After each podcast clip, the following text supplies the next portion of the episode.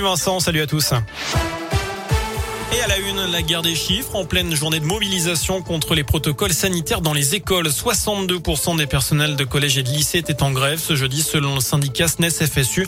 Le ministère de l'Éducation nationale parle lui de seulement 23% d'enseignants grévistes dans le second degré, 38% en primaire.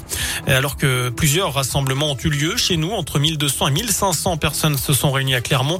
Du monde aussi place de la Poste à Vichy. Notez ce record, près de 12 millions de tests ont été réalisés la semaine dernière en France, chiffre dévoilé tout à l'heure par le ministère de la Santé.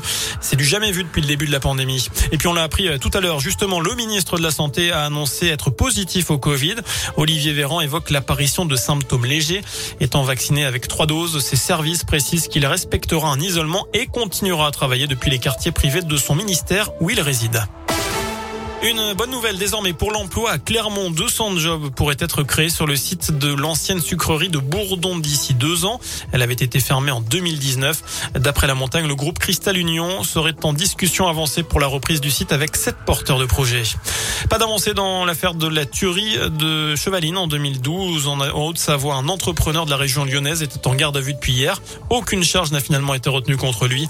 Déjà interrogé par les enquêteurs en 2015 avant d'être mis hors de cause, il avait de nouveau été convoqué hier pour vérifier son emploi du temps. C'est la polémique du moment. Cette baguette de pain à 29 centimes, initiative lancée par Leclerc pour défendre le pouvoir d'achat des Français, selon l'enseigne. Ce qui attise la colère des agriculteurs, des acteurs de la filière du blé et évidemment des boulangers qui dénoncent une concurrence déloyale. Alors que le cours des, céréales et les cours de production ne cessent d'augmenter, plus 30% en un an pour le blé. Enfin, il a fait le buzz dimanche soir au JT de 20h sur TF1. Stromae vient de mettre en ligne le clip de son nouveau titre L'Enfer, morceau qui aborde le sujet de la dépression et des pensées suicidaires. Il a déjà vu plus de 2 millions et demi de fois sur YouTube. Voilà pour l'essentiel de l'actu. Très bonne soirée.